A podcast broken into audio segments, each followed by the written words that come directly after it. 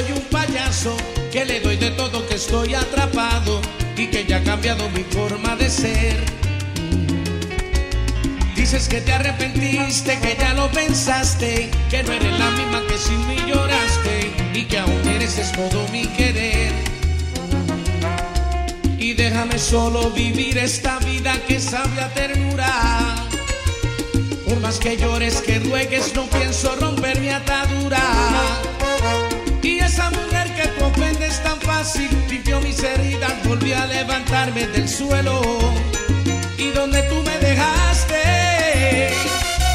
Y esa mujer que tú llamas infame merece respeto por ser debutante en el hecho.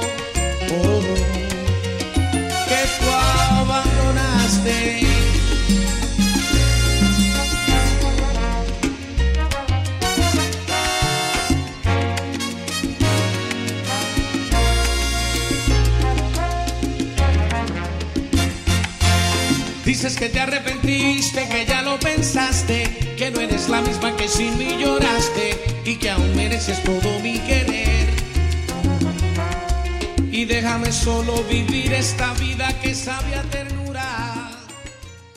Bienvenidos a nuestro programa En Sintonía con la Paz, un programa realizado por el Instituto Psicoeducativo de Colombia, IPSICOL, hoy con historias de vida, el caso Kimberly caso muy bonito que hoy vamos a aprender mucho de ella.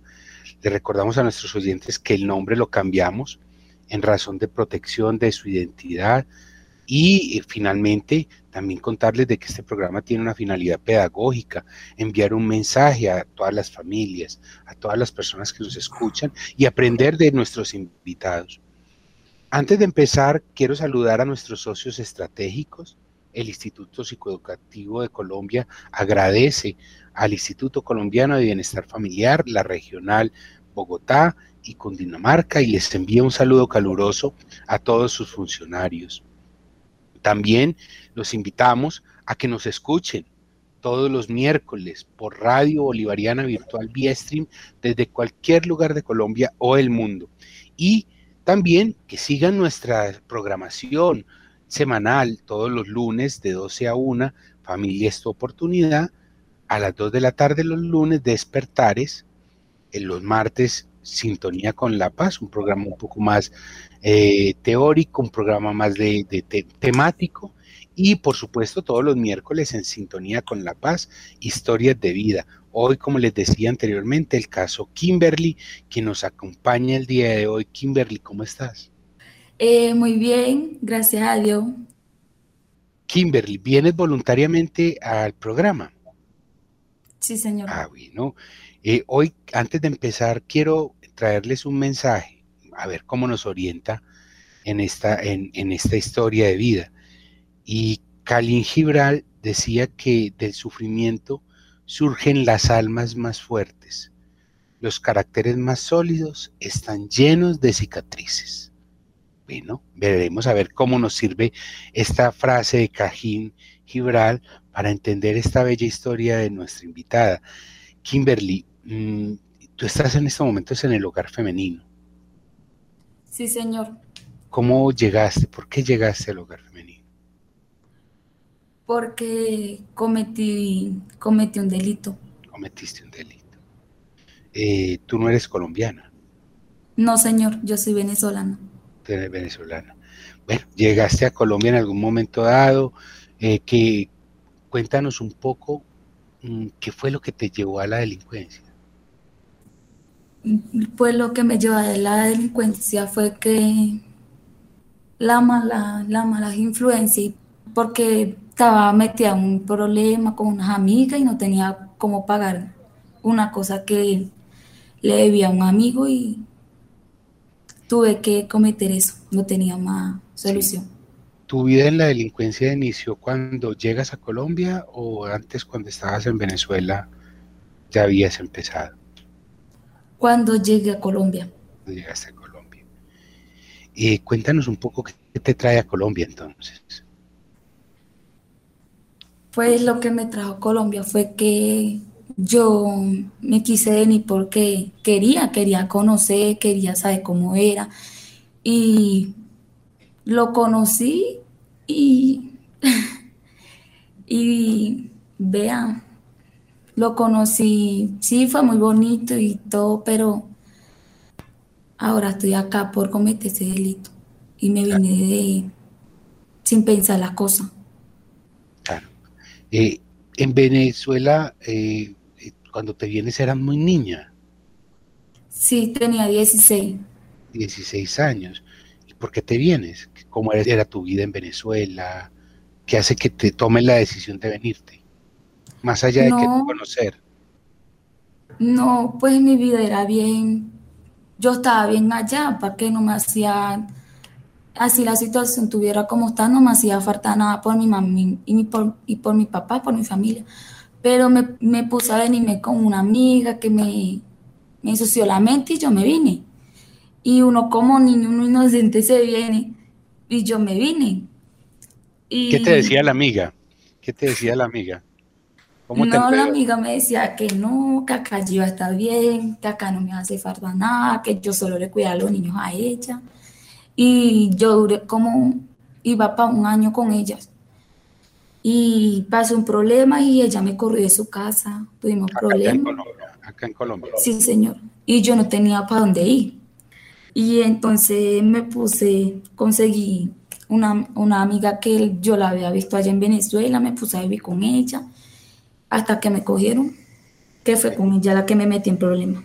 Claro volvamos un poquito a, tu vida en Venezuela. ¿Cómo era tu vida en Venezuela a los 16 añitos antes de venirte? Pues yo estudiaba ya, estaba, pasé para primer año de bachiller y mi mamá me había comprado todo para la, la para pasar de para segundo año de bachiller, pero yo no quería estudiar. No querías estudiar. y con tu familia? ¿Cómo era?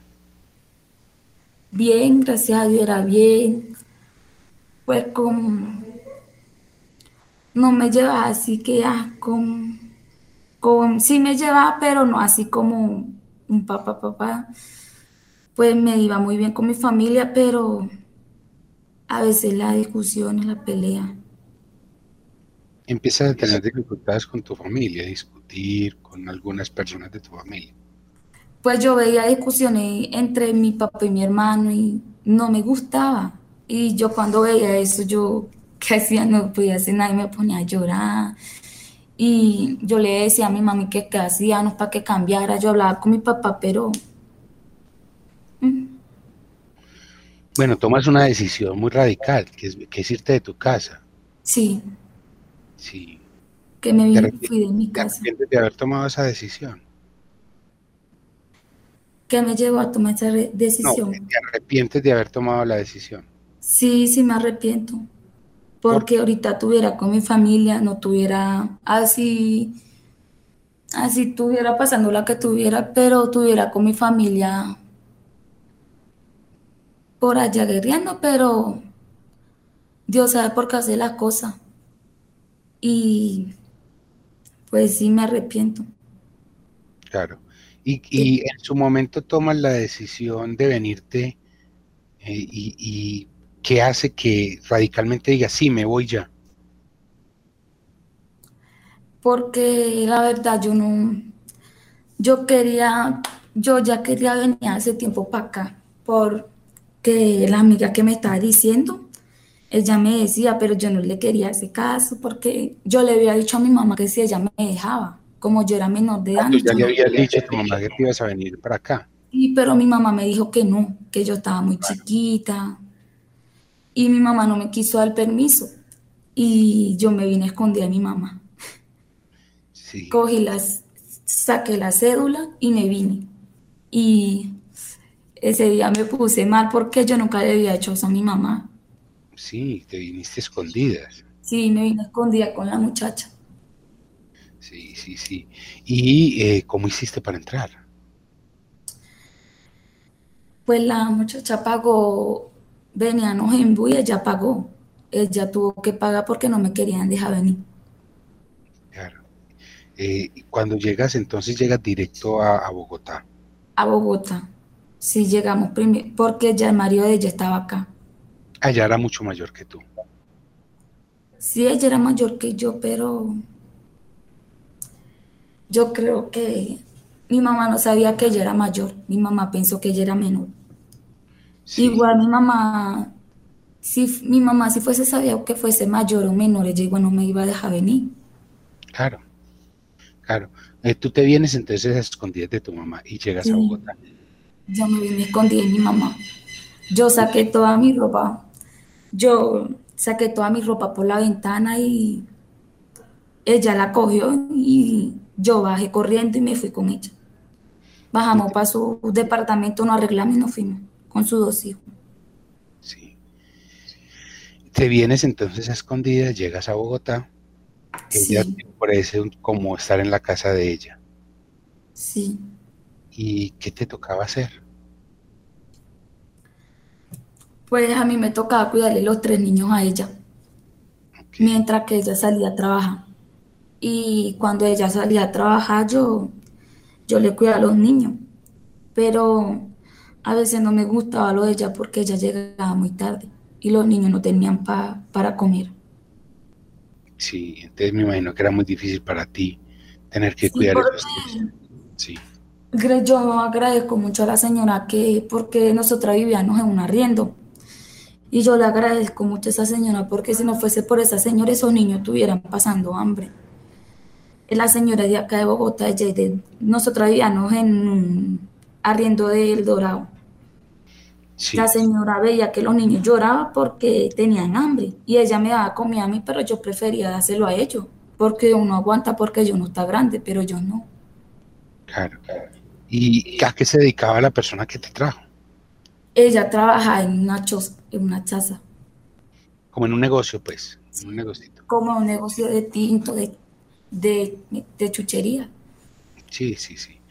Y entonces llegaba muy tarde y a ti te tocaba cuidar al niño, los niños. Sí, me tocaba, me tocaba cuidarlo y a veces ya tampoco no teníamos para que si para los pañales, para las cosas del niño, y me tocaba poner, reponer de mi plata, para, de la que ella me pagaba para ellos. ¿Cuánto te pagaba ella por cuidar a, a sus niños? Ella me pagaba semanal, ella me pagaba 200 pesos. 200 mil pesos. 200 pesos.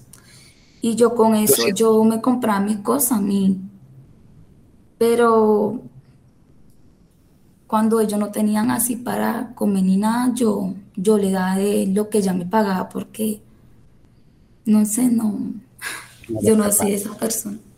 Sí, pasaste de ser la niña de la casa a ser la que cuidaba unos niños de otra casa. Sí. Cambiaste los roles. Sí, pero... Y cuando estabas acá en Bogotá ya metida, cuidando a los niños, ¿Qué pensabas? No, al, los primeros días me dio duro porque ella llegaba muy tarde, yo a veces no podía dormir.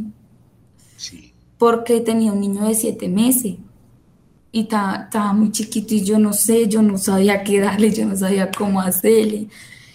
Y me dio duro. Yo lloraba y el otro niño se ponía a llorar. No, yo me sentía muy mal. Y a todas estas esposo. Ah, bueno, hasta que una vez que, hasta que una vez. Que un día yo me puse a llorar y le dije que no, que ya basta, que yo no quería cuidar más, más a sus hijos, que no era por fastidio ni nada, sino que yo no sabía qué darle, ya llegaba muy tarde. No, y ahí fue que empezamos a, a tener choques hasta que yo me fui. Ella me corrió y yo me fui. ¿Y a todas estas el esposo de ella? No, el esposo de ella, lo que así era trabajar para los niños, y, pero ella se perdía. Y a veces discutían, peleaban, pero los niños veían eso y se ponían a llorar. No, eso era muy feo. Yo, yo, yo, me, yo me arrepiento. Claro, pasaste de ver todo lo que vives en tu casa en una casa ajena. ¿cierto? Sí. Sí, total. Ven, eh, entonces empezaste a tener discusiones con ella porque ella llegaba tarde, cuidado, tú no consumías drogas. No, vea, yo no consumo. Yo consumo solo cigarrillos y, Solo probé una vez marihuana y no me gustó. tú no, sé, no me, tú no eres consumidora. No eres consumidora. No, gracias a Dios, no.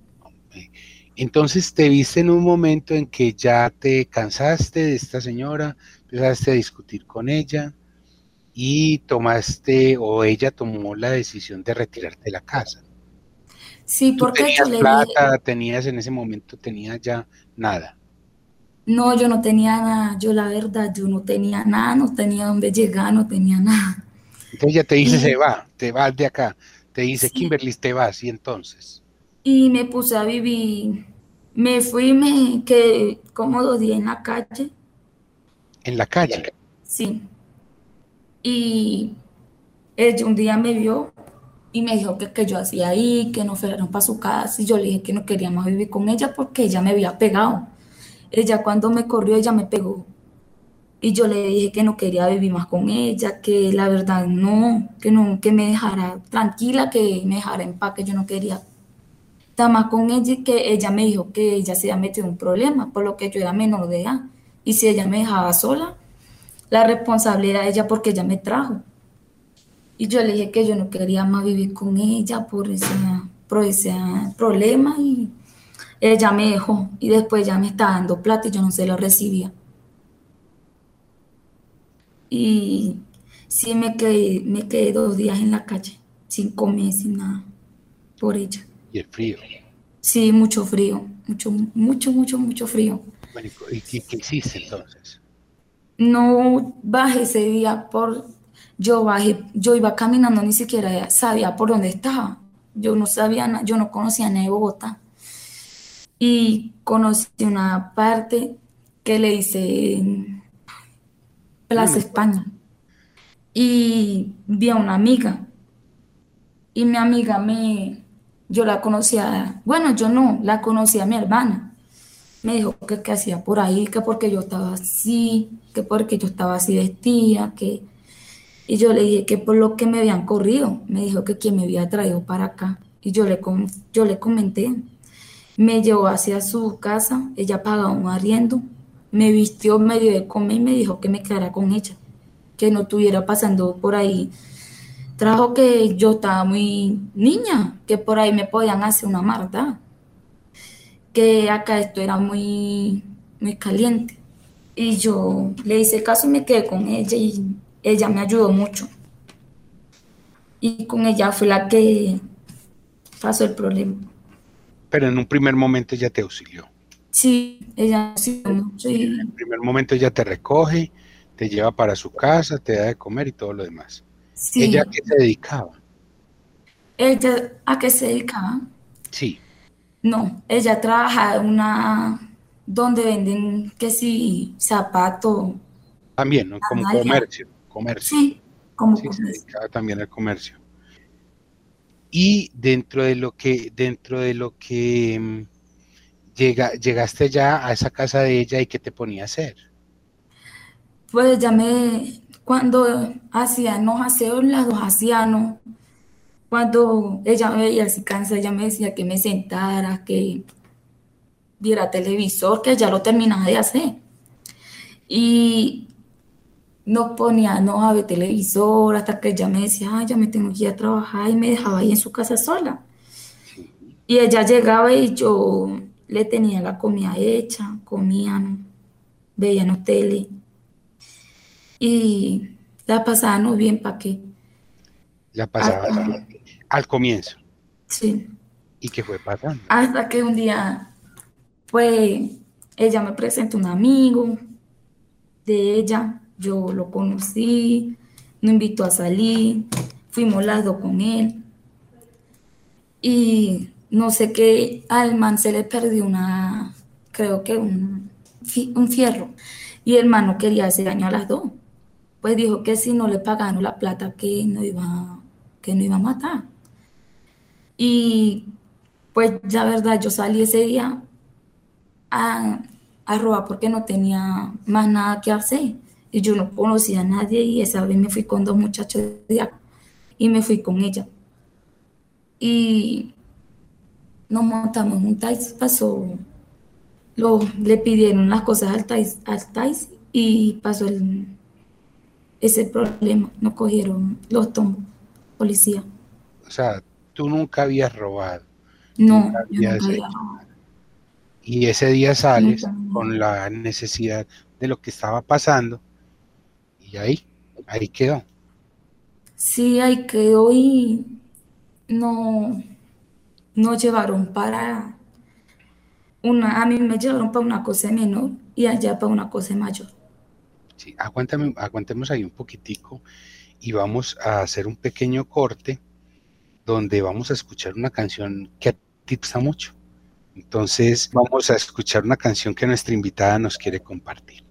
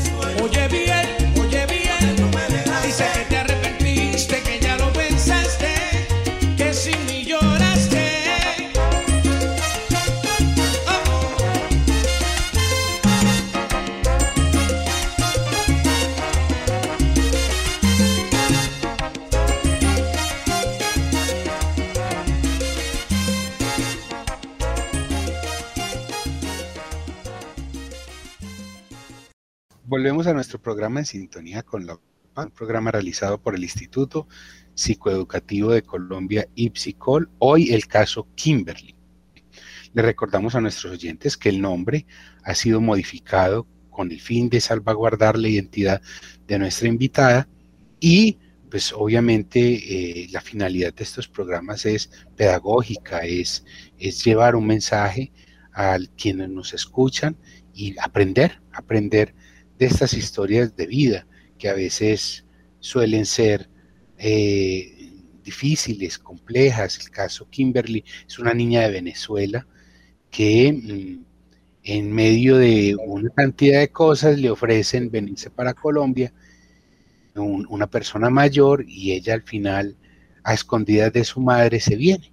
Se viene para la ciudad de Bogotá eh, con la sorpresa de que viene a, a cuidar a los hijos de la persona que la traen, dura más o menos un año cuidando a, estos niños, pero se ve en una situación muy compleja durante este año y es que eh, los niños realmente pasaba, e, ella pasaba mucho tiempo sola con, al cuidado de estos niños y mm, se veía en necesidades incluso hasta para alimentarlos. Un día cualquiera discute con la señora que la trae y definitivamente se va de la casa. Eh, sale eh, después de una gran discusión donde incluso eh, es golpeada y caminando en, la, en las calles de Bogotá se topa con una conocida de Venezuela quien le decía asilo y la, la recoge. Pero todo iba muy bien hasta que se encuentra, un día va un visitante a la casa del amigo, es de la amiga, y pierde un arma, un arma de fuego, y las culpa a ella de esa pérdida. En este desespero, Kimberly y su amiga buscan otros amigos y van a robar. Y se meten a robar un taxi. ¿Cómo fue esa experiencia, Kimberly? ¿Cómo fue ese hurto? ¿Cómo, compositor no tenías experiencia delincuencial? No, la verdad, yo no tenía experiencia ni nada de robar, yo no sabía nada de eso. Y pues a mí me dice, vaya y campaneo, y yo y campaneo. Y ellos están quitándole la, plata y los teléfonos al taxista y en una de esas un man le pega, le pega una puñalada del, del, de la jaladera y el man empieza a botar mucha sangre. Y yo me metí y yo le digo, ya, ya, ya, ya, vámonos, vámonos que ya está sangrando, ya. No, que no me quiere dar nada, que me lo dé, que me lo dé, que me lo pase. Y yo, no, no, no, vámonos. Entonces man, el man empieza a tener un suéter blanco y empieza a botar mucha sangre. Y yo veo que por ahí, yo no sé, la gente empezó a gritar y venían los policías y venían con alarma y yo, yo no haya qué hacer, más me jala y nos vamos, me, me lleva corriendo por un, como por un callejón y nos escondemos en, un murito. Y los policías iban pasando en la moto y no, nos cogieron a nosotros dos. Y ya lo, a los otros lo tenían. Y pues nos dijeron que dónde estaban las cosas de las pertenencias del man. Y pues el man se le decía que no tenía nada, que no tenía nada. Y no, no lo tenía, él ya lo había escondido. Y pues nos montaron en la patrulla y nos llevaron pa, para la para la, la URI, para la 30 con 12. Sí, te llevaron para la 30 con 12 a semillitas. Sí, señor. Eh, y estando allá, ¿tú nunca habías estado privada de la libertad? Nunca, ni acá. Bueno, acá por el delito, pero en Venezuela no, nunca. Pues nunca ya se me presentó esa cosa de robar, ni nada, fue acá. acá Era primera vez que estabas privada de la libertad. Sí, señor. Y cuando te ves allá en Semillitas, ya privada, ¿qué empieza a pasar por la mente de Kimberly? Cuando yo estaba allá fue una cosa muy, muy fea porque con el man que yo estaba, más se lo iban allá por una cosa de mayores, a los dos. Bueno, y a la, a la muchacha. Y pues ya me están, me están echando la culpa de todo, que todo era yo, que, que yo tenía todo, que porque no me llevan a mí, que yo sabía dónde estaba todo. Y yo le dije que yo no sabía nada. Pues yo le dije que solo yo no sabía nada y me quedé callada.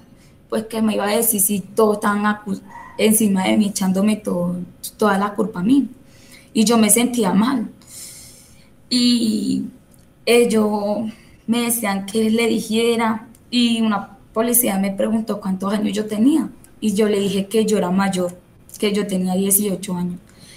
Y cuando el man le dice que yo no era mayor, que yo tenía 16 años, que me soltaran, que, que me soltaran y le dijeron que a mí no me iban a soltar, que me, iban a llevar, me sacaron de ahí, de donde estaban ellos, y al man le dijeron que se lo iban a llevar para la cárcel de mayores. Y pues a mí me sacaron y me llevaron sola para otro lado y ellos se lo llevaron. Y de ahí no supe más nada de ellos. No has vuelto a saber nada de ellos. Sí, señor. Sí. A ellos pero te, te, viste ya encerrada. Sí, yo, yo, yo lloraba mucho porque yo le había preguntado a la policía que para dónde me iban a llevar y ella me dijo que me iban a llevar para una, para una institución de menores de edad, pero que yo iba a estar encerrada. Y que me preguntó que si tenía familias acá, que si tenía, que a quién iba a llamar. Y yo no me sabía el número de mi mamá, yo no me sabía nada. Y pues me sentía mal, ella me dio, ella me dijo, él creo que eran, no sé, amigo de ella le había dado de comer y ella me dijo que sí, yo quería. Y yo no, yo no quería comer, yo no quería hacer nada de nadie, yo no quería. Y ella me preguntó que si yo tenía familia acá, red de apoyo, y yo le dije que no tenía nadie. Y me dijo que cómo iban a hacer conmigo si yo no tenía familiares acá. Y yo le dije que no sabía. Me dijeron que si tenía tía, primas acá, y no, yo no tenía nadie, nadie acá. Y me trajeron acá y acá me preguntaron lo mismo, pero me estaban ayudando mucho para conseguir mi red de apoyo, pero duré un tiempito sin, conseguirla, hasta que la conseguí. Duré como cuatro meses, seis meses sin conseguir la red de apoyo. Claro, me imagino que fue muy difícil, además porque tú no venías de la delincuencia, tú venías de, de otro lado. No, yo me sentía muy mal, yo acá me decían, coma, que qué tiene, yo no, no quiero comer, no quiero nada, yo quiero saber dónde está mi mamá, quiero hablar con mi mamá, quiero hablar con mi familia. Y me decían que ellos me iban a ayudar, pero que le dijera el nombre. Yo le dije el nombre y no conseguían a mi mamá por Facebook, por nada. Hasta que por una prima se consiguieron los contactos, pues yo no me hablaba con esa prima, pero a mí me daba pena llamarla a ella porque iba a decir que uno la necesitaba solo cuando uno necesitaba favores. Y la llamé y ella me ayudó mucho. Y le agradezco mucho a ella porque me ayudó mucho, porque si no fuese por ella, no, estuviera hablando ahorita con mi mamá y no tuviera, no supiera dónde estuviera yo. Claro. ¿Cómo fue esa primera conversación con tu mamá? Donde tú le dices, estoy privada de la libertad. No, mi mamá se puso muy mal se puso muy mal y me puso mal a mí.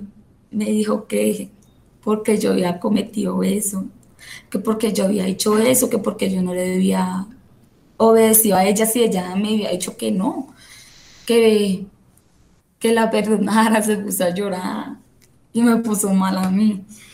Y pues yo le dije que no, que no se pusiera así, que me perdonara ella a mí, que me disculpara, que toda la culpa la tenía yo, por yo no hacerle caso a mi mami. Y me dijo que dónde estaba, ya se quería venir ya, ya, y yo le dije que no, que yo no puedo, igual si ella se venía, yo igual iba a estar encerrada, porque ya me habían dado 15 meses. Y no me podían, no me podían, no me podían ni visitar porque no hay visita por lo del, por lo del virus. Claro. Y se puso, se puso muy mal hasta que yo le dije que se fuimos hablando, conseguimos el contacto. Sí, hablé con mi mamá, le comenté lo que había pasado. Mi mamá se puso mal, yo me puse mal, se puso a llorar, me dijo que dónde estaba, que ya iba a venir. Y pues yo le dije que no viniera, que con quien iba a dejar a mi hermanito y que, que no viniera, que igual acá yo estaba bien, que la puse a hablar con una señora de acá porque para que mi mamá se tranquilizara y pues estaba muy mal. Yo hablé con mi hermana y me dijo que estaba muy mal mi mamá y me puso mal. Yo no quería hacer nada de nadie, no quería comer. Y pues hasta que conseguí la comunicación bien con mi mamá y estuvimos hablando, ya ahí se fue mejorando las, cosas. Mi mamá estaba un poquito más mejor mi papá también estaba muy mal. Me pidieron perdón dos, que, que habían hecho ellos para yo hacer esto. Yo le dije que yo no tenía la culpa. Yo le pedí perdón, le dije que me disculparan, que yo, que yo tomé una decisión mal, que yo no sabía lo que, yo no sabía ni lo que estaba pensando, que me disculparan y ellos se pusieron a llorar y mi prima me dijo que, que yo había hecho porque yo estaba acá. Y yo le conté sobre lo que yo hice, sobre el delito que cometí. Y me dijeron que ellos no creían eso de mí. Pero no sabía qué decirle más porque no estaba muy mal y yo me sentía mal.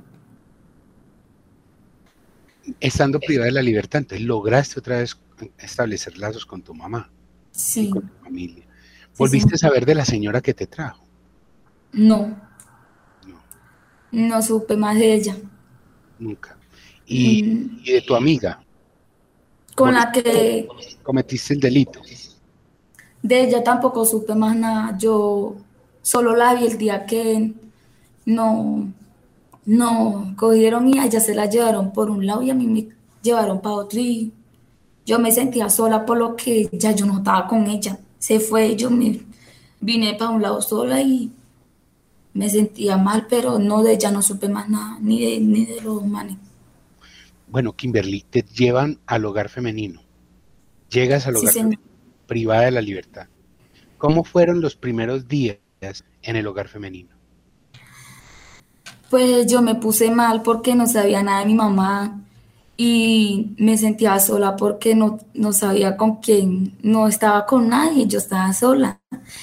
Y mi mamá me dijo que yo hablé con mi mamá, tuve la comunicación y me dijo que estuviera tranquila. Yo le dije que me sentía sola, me sentía mal.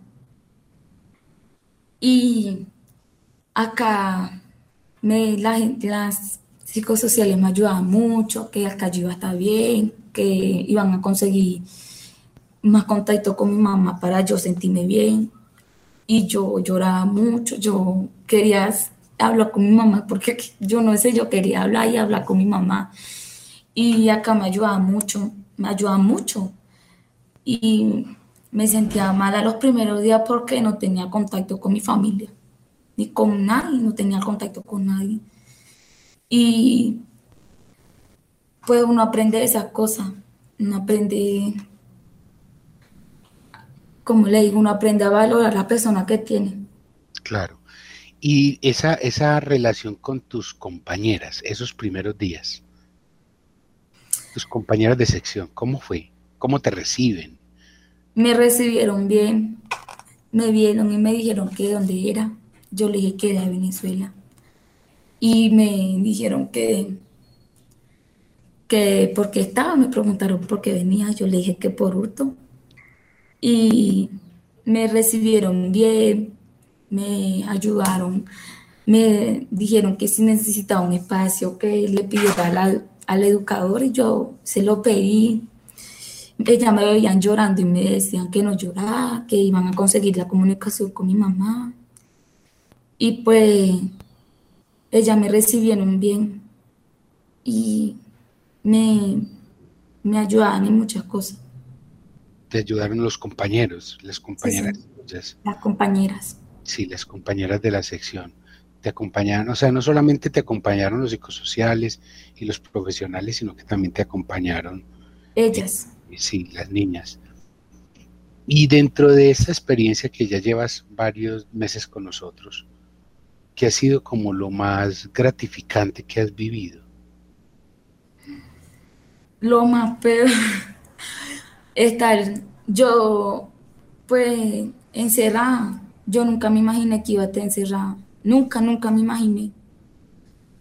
Y a veces yo me pongo a pensar, yo me pregunto que por qué yo hice eso, pero no, yo la verdad nunca me imaginé que iba a estar acá encerrada.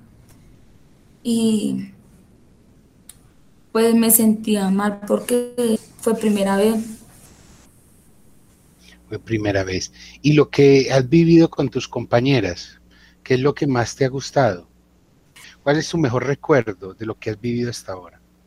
Que me apoyan en cuando yo necesito, que estoy mal, me apoyan, todas me apoyan, me dicen que no me ponga mal, me dicen que, que vamos a hacer esto, me distraen la mente y me ayudan, me ayudan mucho. Me dicen que no llore, que, Ore mucho, que ya yo voy a estar con mi familia, que ya me falta poco, que tenga fe y que me ponga ahora mucho. Y yo le digo que gracias. Pues a veces me siento muy, muy, muy, muy bien, me, me siento apoyada porque ellas me apoyan cuando yo estoy mal. Me apoyan mucho. Y asistemos, asistemos molesta, pero ellas siempre me apoyan y siempre le, agradezco a, ellas porque la verdad nunca me imaginé que se iban, me iban a apoyar así. Finalmente, eh, de todo lo que has vivido, pues te ha tocado como, como momentos muy difíciles, ¿no? Sí. Muy complejos. Hoy en día es trabajando también para egresar del programa, para salir en libertad. ¿Y cuál es tu proyecto de vida? Mi proyecto de vida es terminar mis estudios. ¿En qué año estás cursando ahora? Cuéntale a los oyentes. Voy para segundo de, de bachiller. De bachiller. Ya lo voy a terminar, gracias, gracias a Dios. Y quiero seguir estudiando, quiero terminar mis estudios, porque eso es lo único que me ayuda para mi vida. Y tener una estabilidad, estar, estar bien, no hacer lo que ya hice, conseguir las cosas por una cosa bien, sino y no conseguirla por la parte mala y seguir estudiando, terminar mi bachiller y ser, quiero ser ingeniera. Seguro que sí. Y lo voy a lograr porque quiero. Sí, ya estás convencida de eso. Sí, ya yo lo tengo, ya yo, ya yo quiero y sé que lo voy a lograr. Así será, así será, eh, Kimberly. ¿Y cuando salgas en libertad? Cuando salga en libertad. ¿Qué has pensado de eso? Pues ha pensado irme para donde mi familia. Volverme, para mi país y estar con mi familia. Y no volver a hacer lo que hice, no volverlo a, dejar solo. ¿Piensas es volverte otra vez entonces para Venezuela? Sí, pienso devolverme. Kimberly, el tiempo que tú estuviste acá nunca tuviste una pareja, nunca tuviste... Bueno, cuando estuve acá nunca la tuve. Cuando estaba con, cuidando a los niños, eh, conseguí, estaba saliendo con un niño que tenía la misma edad que yo, sino que tenía 17 años. Pero me, no quise nada con él porque no estábamos conociendo y él me había dicho que no tenía mujer y él tenía ya una. Y me estaba engañando solo para yo estar con él. Claro. Eh, nada, nada te amarra acá en Colombia. No, no, señor. La idea sería volverte para Venezuela. Sí. Bueno. De volverme para. Si tuviera la oportunidad de, de, o sea, muchas niñas como tú se vienen de Venezuela. Sí, señor. Y, y si tú tuvieras la oportunidad de darles un mensaje en este momento, ¿qué les dirías? Pues que piensen las cosas antes de actuar, que no se pongan a dejar su familia por allá sola y votar porque viene alguien o vienen personas a darle la cabeza que, que van a tener tantas cosas que van a ayudar a su familia, porque no, pues que piensen las cosas y que conozcan las personas antes de, de hacer las cosas. Y que sepan con quién están, con quién se deciden tomar esa decisión, porque pues yo no quiero que pasen por lo mismo que yo, porque yo, yo sufrí mucho con esa persona. Y pues como yo quisiera devolver el tiempo y, y saber las cosas como son, pero no puedo, ya yo cometí lo, el delito, ya no puedo. Y pues que piensen antes de actuar que piensen antes de actuar. Y ahí, con todo lo que tú sufriste, de todas formas no deja de ser un golpe de suerte el que tuviste, porque muchas niñas como tú la pasan también muy difícil, incluso peor que tú, ¿cierto? Hay muchas historias dolorosas. La verdad, cuando yo estaba con mi amiga, yo, con la muchacha que nos metimos en el problema, ella conoció una amiga y la niña tenía 15 años y ella vivía sola en un, en un arriendo. Y pues yo veía que ella vivía con, con un man que la amenazaba. Le decía que si no hacía tal cosa le pegaba o le quitaba todo lo que ella tenía. Y por eso yo tampoco tenía nadie acá porque yo veía solo eso y yo me ponía a pensar y yo pero si así pasa con ella, no, yo no quiero pasar por eso. Yo le, yo hablaba con la niña y le decía que cuánto años tenía, que si se quería, no sé, que buscar ayuda, que, que si tenía familia, ella me dijo que no tenía familia. Y pues esa niña estaba muy flaca, estaba muy fumaba, fumaba con el marido, fumaba muchas Drogas, azúcar. Sí, mucha droga. Y pues ella me dijo que la ayudara, que ella no tenía familia acá. Y yo le dije que cómo la iba a ayudar, si yo, yo no sabía cómo ayudarla. Y Además, pues, tú necesitabas también ayuda. Sí, y, me dijo que cómo hacía, y yo le dije que llamara a su familia o que hablara con policía, que buscara ayuda, porque si no, ese man le pegaba muy feo, porque ella no quería hacer lo que él dijera, él le pegaba muy feo. Y pues yo le dije que tratara de buscar ayuda, que yo también estaba metida en, que me habían pasado muchas cosas mal y no quería que ella tampoco pasara por eso y me dijo que, que ella le tenía miedo al man. Claro. Y me daba, me daba pesar con la, con la niña. Claro, por eso te digo que tu historia es muy triste, obviamente muy llena de, de, de decisiones erradas tuyas pero eh, la realidad es que en el caso tuyo, siendo tan dolorosa tu historia, pues también hay otras niñas que en este momento la están viviendo muy feo. Y, creo que, y otras personas, no solamente mujeres, también muchachos de Venezuela, ¿no? Hombres y mujeres. Pues yo me imagino que deben de estar pasando cosas duras, cosas, cosas mal pues a veces yo me pongo a pensar si yo solo me pongo a pensar en lo que yo cometí y en lo que yo hacía afuera. Si yo estoy así con esa, si estoy mal, yo me imagino a esas personas, cómo están, con quién viven, si le están haciendo maldad o la están amenazando. Sí, solo por esa cosa que yo vi de la niña, yo me puse a pensar cosas también, pero ella lo quería también y yo no podía hacer nada. Porque si ella lo quiere, yo no me puedo estar metiendo en relaciones que no. Porque ahí uno sale perdiendo. Sí, es difícil la situación. Kimberly, eh, al haber vivido todo esto, te llevó, creo que, a muchos aprendizajes como persona, como ser humano. ¿Cuál, cuéntanos uno de esos grandes aprendizajes que has tenido.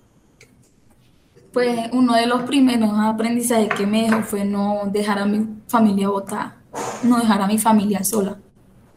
Y también que yo si necesito algo, yo prefiero pedir que hacer lo que hice, porque yo no le hice daño a esa persona, pero lo que iban conmigo sí. Y no me la verdad no me gustó porque también me dio pesar porque es como si se lo fuesen hecho a mi familia. No gustaría que se lo hicieran a mi mamá ni a mi papá. Sí. Eso me quedó mucho de aprendizaje que no, haga, no hiciera lo que no me gusta que me hagan y también no deja a mi familia sola. Pensar, pensar mucho. Creo que haber venido a Colombia mm, te llenó de cicatrices, tú estabas bien y te viniste acá y te encontraste con una realidad que era más difícil de la que quizás de pronto estabas viviendo en tu casa, sí, exacto. En su momento viste que tu casa era muy difícil, pero te viniste a ver, o sea, te saliste de tu lugar de, tranquilidad para, para venirte a un lugar donde estabas viviendo una situación muy difícil.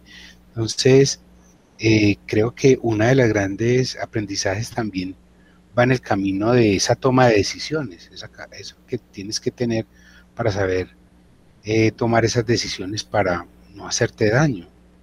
Sí, tiene mucha razón. Yo, cuando yo me vine, yo allá, la verdad, yo, yo tenía, como le digo, yo allá no, no hacía nada de lo que me puse a hacer acá. Yo si yo me ponía que se inventaba o hacía algo, mi mamá me veía, mi mamá me decía, hija, le a esa persona que esa persona no le, no le sirve, hija, evítese problemas y yo, yo no le hacía caso a mi mamá. Y yo creo que yo, por no hacerle caso a mi mamá, yo fue que llegué acá y solo por no escuchar a mi mamá, llegué acá y hice lo que hice, me puse en venta yo pensé que yo me estaba comiéndome el mundo y no era así, las cosas no eran así como yo pensaba. Eh, todo lo contrario. Y ahí viene la frase con la que empezamos hoy, y es que del sufrimiento surgen las almas más fuertes. Los caracteres más sólidos están llenos de cicatrices. Y haber venido a Colombia te llenó de algunas cicatrices. Esperemos te hayan hecho mucho más fuerte. Bueno, muchas gracias Kimberly por haber venido a nuestro programa de Sintonía con la Paz. Quisiera cerrar con un mensajito que tú nos des a la juventud, a las personas que nos están escuchando. Regálanos un mensaje final. Pues muchas gracias por haberme escuchado y que alejen a sus hijos de esa mala persona, de que quieren ver mal a sus hijos y que pueden hacer algo más, más grande que lo que yo hice, que, porque yo hice una cosa que yo no pensé en lo que yo había hecho.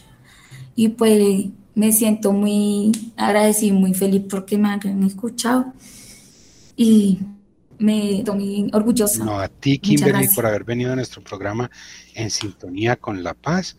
Le recordamos a nuestros oyentes de que hemos cambiado el nombre por razón de guardar la identidad de nuestra invitada, quien vino voluntariamente a contarnos su historia el día de hoy, que esperemos haya dejado muchas enseñanzas y muchos aprendizajes a quienes nos han escuchado. Les recordamos también que nos pueden seguir en nuestras, todos nuestros programas radiales, los lunes Familia es tu oportunidad a las 12 del día, Despertares a las 2 de la tarde, martes en sintonía con la paz y miércoles Historias de vida en sintonía con la paz. Los programas los pueden escuchar en cualquier lugar de Colombia o el mundo por www.radiobolivarianavirtual.com vía stream o Mm, los que están en Antioquia también nos pueden seguir por el dial 1110 AM. A nuestros socios estratégicos, muchas gracias, el Instituto Colombiano de Bienestar Familiar, a mis compañeros de los programas, especialmente del hogar femenino, a los coordinadores, a los educadores, a los profesionales, a todas las personas que trabajan por la juventud, muchas gracias, un saludo muy caluroso. A Kimberly, muchas gracias por haber venido, habernos contado su historia eh, y finalmente, un saludo muy especial desde, desde donde esté de nuestro director por siempre, el padre Alberto Gómez Suárez, quien fue y será nuestra guía eh, filosófica y pedagógica del Instituto Psicoeducativo de Colombia, que cree en el cambio y trabaja por él. A mi compañero Jaime Alberto Marín Quintero, que me acompañó en el máster y quien los acompañó Sergio Andrés Acosta Tobón, director de los programas de Ipsicol. Los invitamos a que se queden escuchando una canción que nuestra invitada nos quiere compartir. Muchas gracias a todos y hasta pronto.